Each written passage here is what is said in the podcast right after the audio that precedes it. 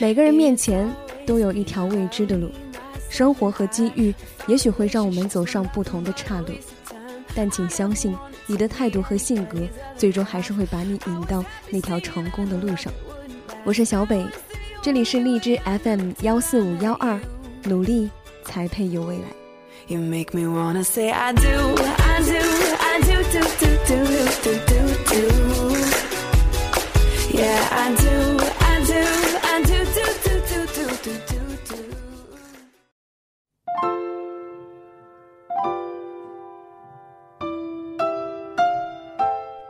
嘿，你还在吗？你还好吗？我是小川叔，现在北京。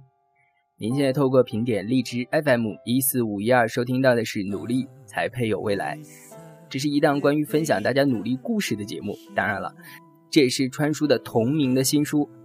现在分享的这些故事啊，都是来自于川叔这本新书《努力才配有未来》当中的。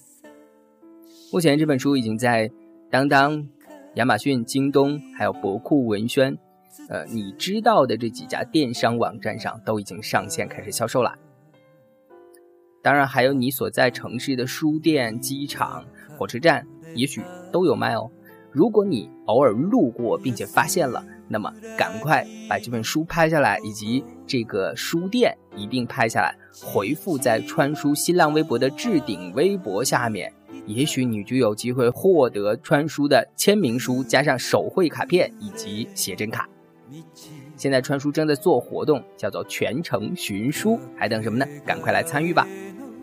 那么今天川叔给大家带来的这个故事名字叫做“去做”和“我知道”，这是两回事。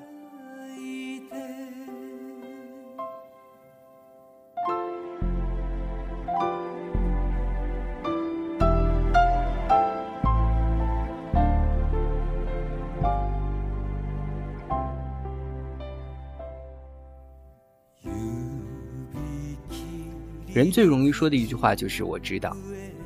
我知道我现在的状态不对，我知道我不应该沉迷在游戏里，我知道我不能自暴自弃，因为知道我脾气不好，所以大部分给我写信的人都学乖了，怕被我直接犀利的刺激，都学会了先承认和示弱，而这一系列我知道之后，通常都会接上一句“但是”。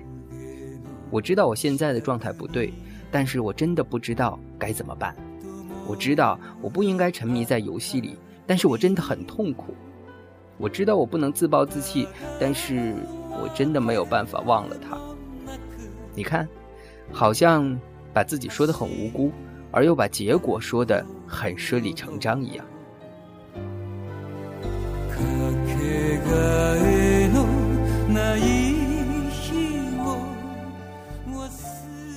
我记得之前我写过一封信给一位网友，他在结尾处写。川叔，道理我都知道，可是我就是没有勇气去做。你要如何叫醒一个装睡的人呢？我在回信里写，我就没打算叫醒一个装睡的你。你睡不睡的，干我屁事。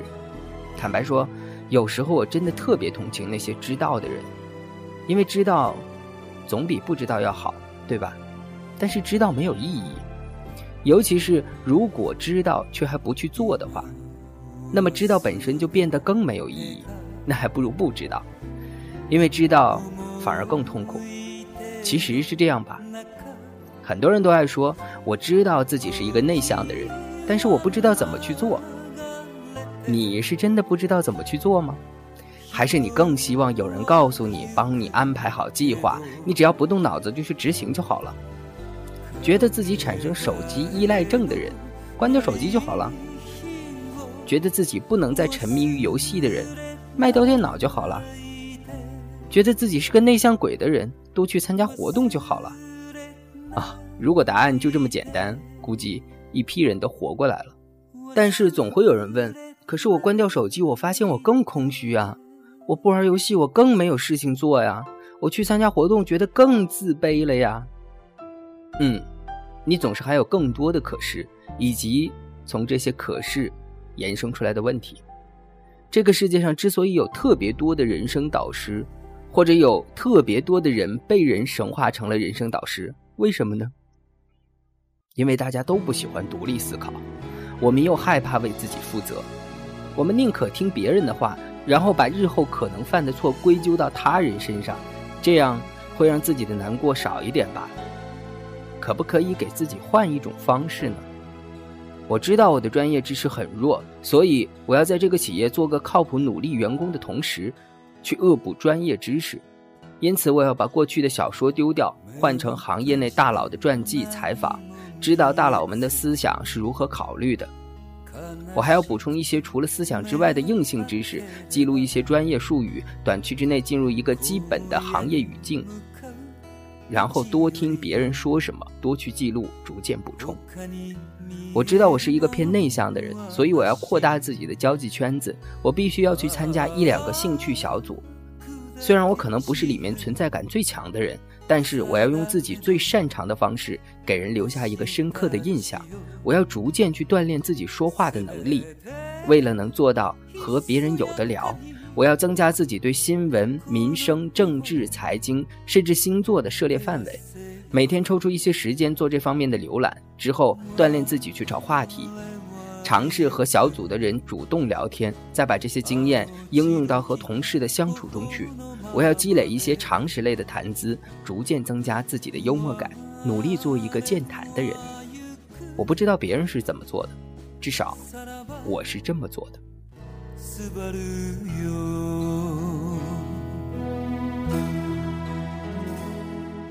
做法，每个人内心都有答案，你只是狠不下心去做改变。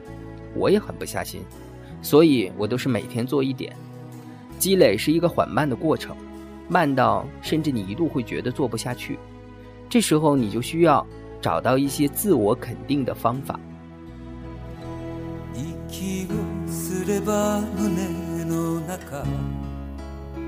比如看完那几本难啃的书之后，奖励给自己一顿大餐；比如和好久没见的老友见个面，听听对方是如何看待自己最近的改变。你的人生，应该你自己负责。这句话十分老套，却是不灭的真理。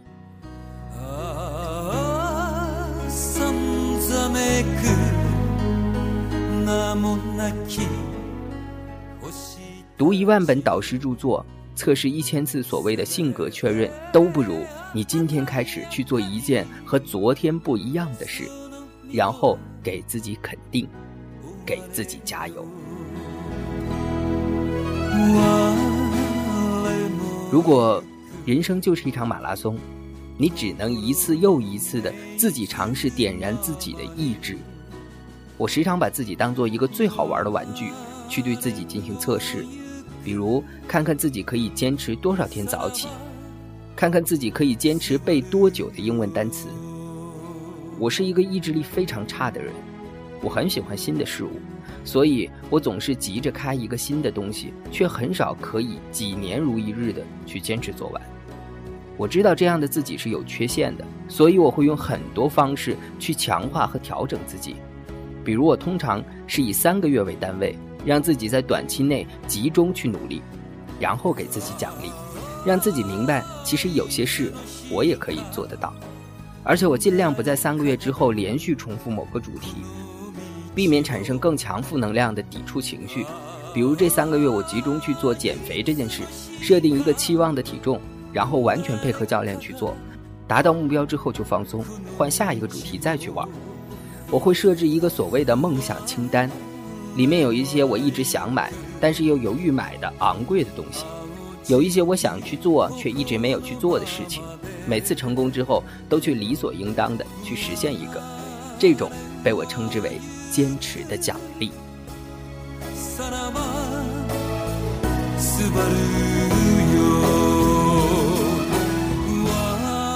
什么叫做知道？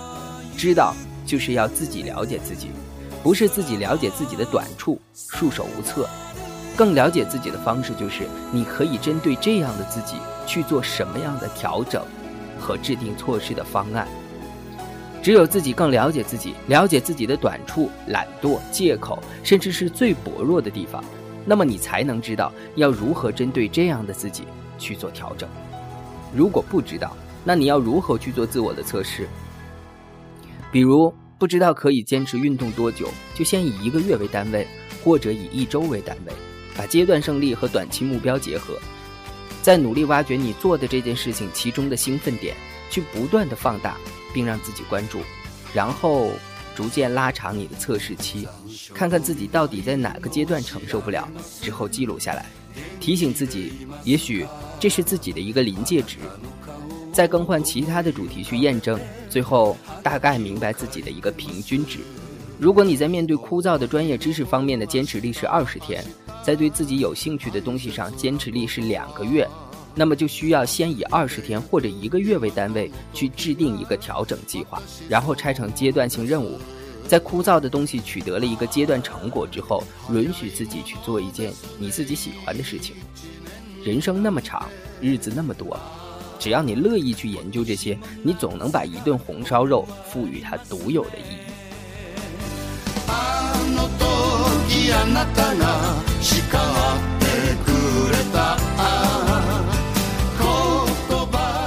你可以把一桌好饭当做是自己的奖赏，你可以把一台相机当做是自己发给自己的年终奖，你可以把一张周末游的机票当做自己的毕业礼，你甚至还可以把一辆车、一个房子当做是自己存得人生第一桶金的回馈。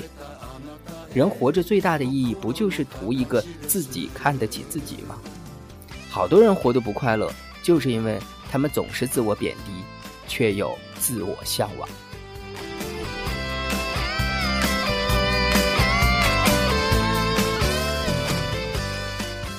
他们希望成为的人，和他们以为的自己，以及那个其实更脆弱的现实中的自己，没有达成过一致。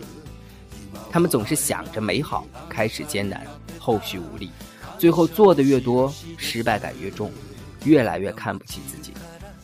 生活没有斗志，一切失去热情。你觉得是你搞坏了这一切，其实没错。可有时候，你也只是需要换一种自我鼓励的方式。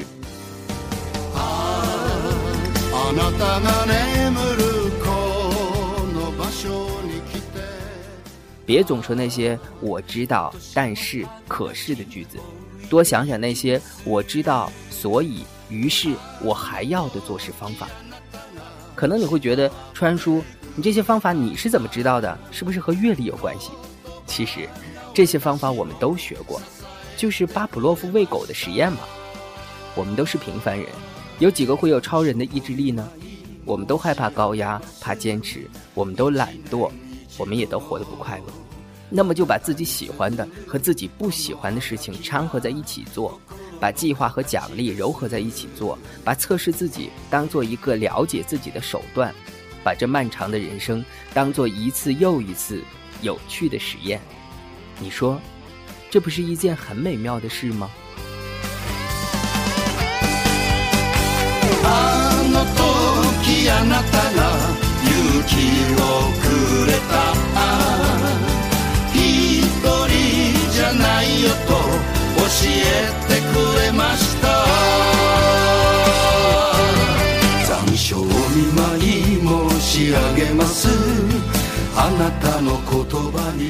好了，今天的节目就到这儿喽。